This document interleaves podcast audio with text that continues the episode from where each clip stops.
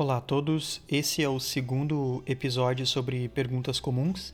E no primeiro eu falei então sobre pós-graduação, nesse caso eu vou falar sobre imigração de um modo geral, que são, enfim, perguntas bastante comuns que eu recebo por causa do blog e também agora por causa dos episódios. Mas, em particular, eu não, eu não quero falar aqui sobre aquelas perguntas sobre como eu faço para imigrar ou quais são os programas de imigração, enfim.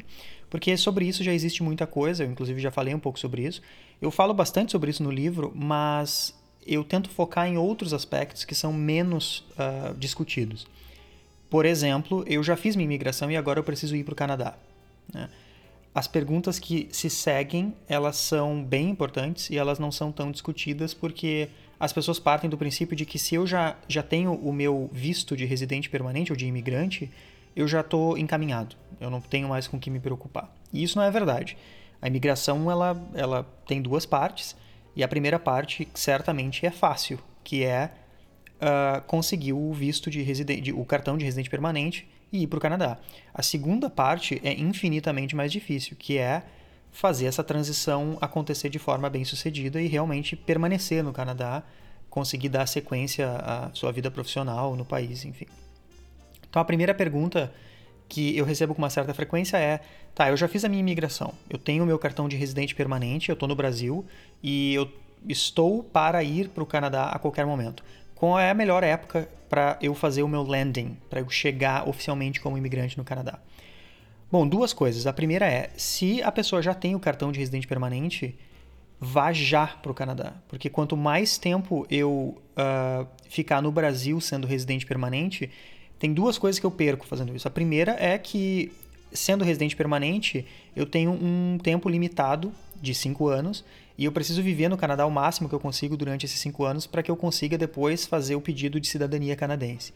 Ou até para renovar esse cartão de residente permanente caso eu não tenha ficado tempo suficiente. A lei tem mudado, ela, ela mudou recentemente, mas de qualquer maneira eu preciso ir rápido porque eu estou basicamente perdendo tempo no momento em que eu tenho o cartão de residente permanente e eu fico no Brasil. Afinal de contas, se a pessoa tem esse cartão, é, ela já foi aceita pelo programa de imigração, ela já está pronta para ir para o Canadá, então não, não existe nenhuma razão por que não ir.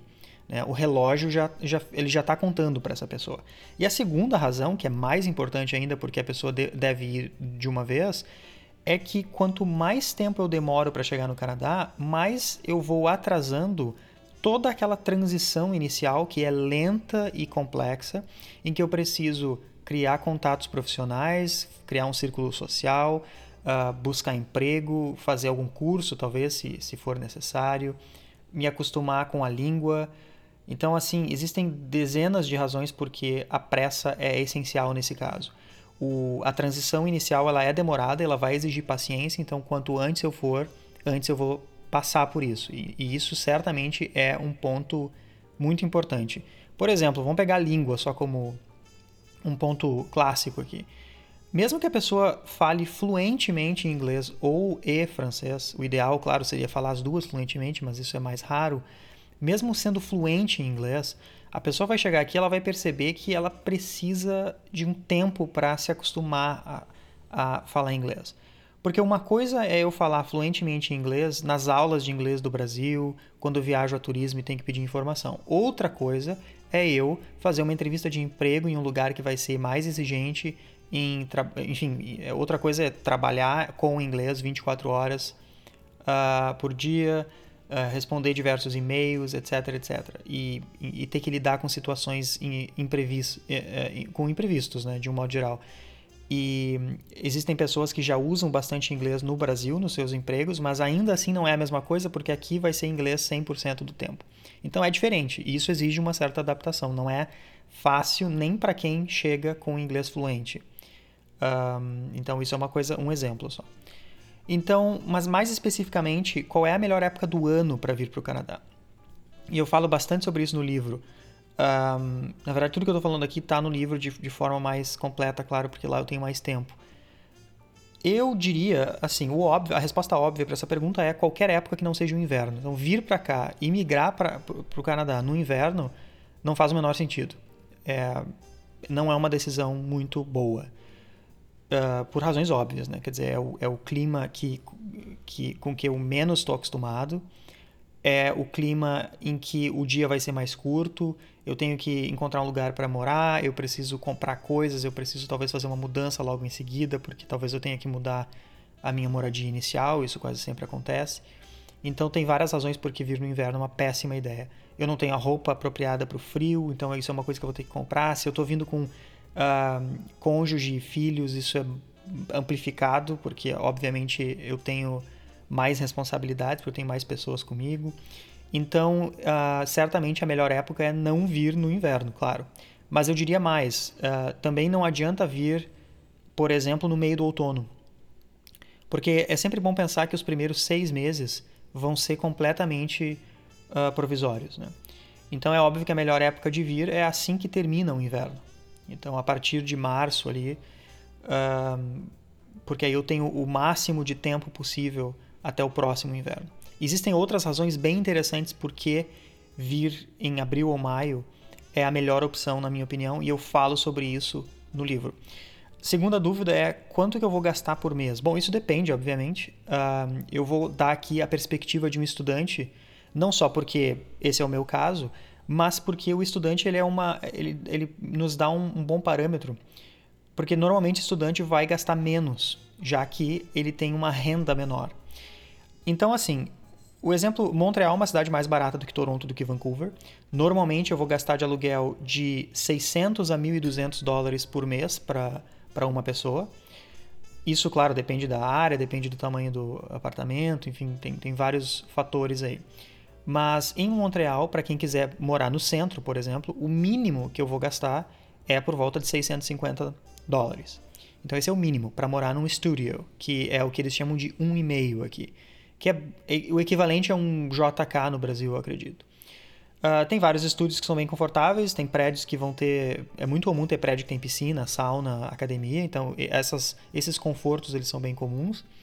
Uh, muitos aluguéis já vão incluir aquecimento, água, luz e garagem, então isso é uma coisa interessante de, de, de tentar encontrar. Aquecimento é uma coisa que pode ser cara se já não está incluído. Então, o ideal é conseguir um aluguel que inclua tudo isso e não é tão difícil de conseguir. Então, vamos, vamos colocar, sei lá, mil dólares por mês de aluguel uh, inicialmente e alimentação para uma pessoa aproximadamente 300, 400 dólares por mês. Uh, para não para ter uma alimentação assim saudável, que claro, custa um pouco mais caro. E então assim, os gastos eles vão variar de 1.300 até 2 mil dólares por mês, dependendo do nível de conforto que a pessoa quer ter. Se eu tiver uma família, bom, esse gasto vai subir, claro, mas ele não vai subir tanto quanto a gente imagina assim, porque a comida relativa ao salário não é tão cara.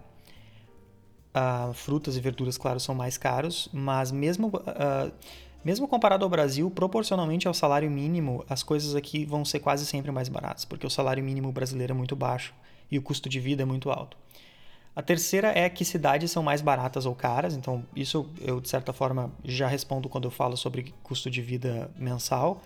A maior cidade, a cidade que é grande e é mais barata no Canadá inteiro é Montreal. Então as três maiores cidades é Toronto, Montreal, Vancouver, nessa ordem.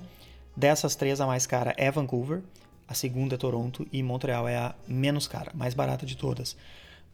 o, o, salário em Montreal, justamente por Montreal estar tá no Quebec, ele, eles são mais baixos, mas o custo de vida é bem mais baixo. E existe um suporte do governo também que é bem interessante.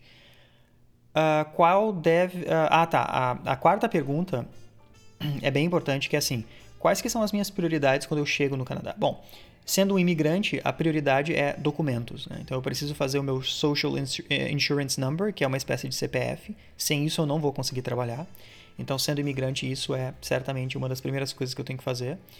Uh, quando eu fizer o meu landing, eu vou preencher um formulário e eu ainda não vou ter o meu cartão de residente permanente. Ele só vai chegar uns três meses depois no endereço que eu der no meu landing no aeroporto. Uh, então, o cartão não adianta, tem que esperar. Mas o, o Social Insurance Number, ele é dado na hora. Então, isso não é um problema. Uh, e a segunda coisa que é bem importante fazer é uh, o cartão de saúde uh, pública, ou, enfim, o, o, Medicare, que alguns chamam aqui no Quebec. Esse cartão ele tem um período de carência, então é importante para os primeiros 3, 4 meses eu ter um seguro de saúde, porque durante esse, esses meses iniciais eu não vou ser coberto pelo, pela saúde do, do, do, país. Mas a partir desse momento, uh, a partir do, do fim desse período de carência, eu já, já sou coberto. Então, essas são as principais coisas que eu preciso fazer. E é evidente que fazer cursos que sejam relevantes. Por exemplo, se o meu inglês ou o meu francês ainda não estão afiados, eu preciso estudar. Eu preciso falar com pessoas, eu preciso melhorar o meu nível linguístico. Não necessariamente eu preciso fazer algum curso, porque às vezes a pessoa já estudou tudo que tinha que estudar, ela apenas precisa praticar mais para desenvolver uma maior fluência. E por isso eu recebo bastante é, a seguinte pergunta: quais são as dicas para que eu faça essa minha transição inicial, para que eu melhore o meu idioma, para que eu conheça pessoas? Essa é a quinta e última pergunta que eu vou uh, examinar aqui e falar sobre. E as dicas são as seguintes: uh, eu preciso conhecer algumas ferramentas para que eu tenha contato com pessoas. Então, uma ferramenta bem interessante é o Meetup. O Meetup é um site que organiza encontros uh, de pessoas por interesse. Então, é possível ter um Meetup para falar francês, um Meetup para falar inglês, virtualmente qualquer língua. Se eu moro numa cidade grande, sempre tem diversos Meetups naquela cidade. Então, essa é uma opção. É importante também conhecer sites uh, que sejam bons para que eu tenha uma noção do que é exigido para as vagas de emprego que eu me interesso. Uh, se eu venho para o Quebec, por exemplo, é importante fazer a francização o quanto antes, porque ali eu já vou conhecer pessoas que estão numa situação similar à minha e aí eu já começo a fazer alguns contatos. Quer dizer, eu preciso falar com as pessoas, eu preciso uh, conhecer pessoas, eu preciso praticar o meu idioma, eu preciso conhecer empresas se, se é isso que eu uh, pretendo fazer profissionalmente. Se eu pretendo ser professor, eu preciso ir nas escolas, eu preciso saber o que, que eu preciso fazer para ser uh, reconhecido profissionalmente aqui, para que aí eu possa atuar. E a última coisa que eu vou falar rapidinho aqui é a questão de validação de diploma. Então, muita gente me manda e-mail perguntando: ah, mas eu posso validar meu diploma? Quanto tempo demora? Etc. etc. Sim, dá para validar o diploma, é uma coisa que qualquer pessoa vai querer fazer. Só que tem uma coisa bem importante: tem duas características da validação de diploma que todo mundo precisa saber. A primeira é que validar diploma é difícil, e a segunda é que é caro. E quando eu digo difícil, eu quero dizer o seguinte: demora, poucas pessoas conseguem e conseguir validar o diploma não é garantia nenhuma de que eu vou conseguir de fato depois trabalhar. Eu já conheci pessoas que validaram o diploma de engenharia e não conseguiram trabalhar depois por N razões. Né? Isso varia bastante. Então é importante entender que existem muitas pessoas que conseguem, por exemplo, a pessoa fez geografia no Brasil e ela quer ser professora de geografia aqui. Às vezes a pessoa consegue validar o diploma parcialmente, então eles só reconhecem um ano de graduação. E aí a pessoa vai ter que fazer basicamente uma faculdade do zero naquela área se ela quiser atuar. Então, sim, é complicado, é demorado, custa caro, não há garantias, então, uh, e, e, isso não é nenhuma novidade, quer dizer, imigrar é difícil, a gente precisa retroceder muitas vezes, e é por essa razão, dentre outras, claro, mas essa é uma das principais razões, porque eu falo que se a pessoa quer imigrar para um país, a melhor opção é ir para lá estudar antes de migrar. Porque isso vai basicamente resolver os principais problemas que qualquer imigrante enfrenta quando ele chega no novo país. É isso por hoje, essas são as dúvidas, as, pelo menos as primeiras dúvidas sobre imigração que eu vou responder. E quem quiser saber alguma coisa específica, basta enviar e-mail para rumoalcanadá.yahoo.k. Lembrando que Algumas dessas questões elas exigiriam, na verdade, mais tempo para a gente discutir, mas a ideia aqui é fazer, enfim, podcasts que não sejam tão longos e justamente mostrar o que o livro traz. Então, todas essas questões que eu estou respondendo aqui, elas estão baseadas no livro, onde eu exploro com mais detalhes todos esses pontos. Até a próxima!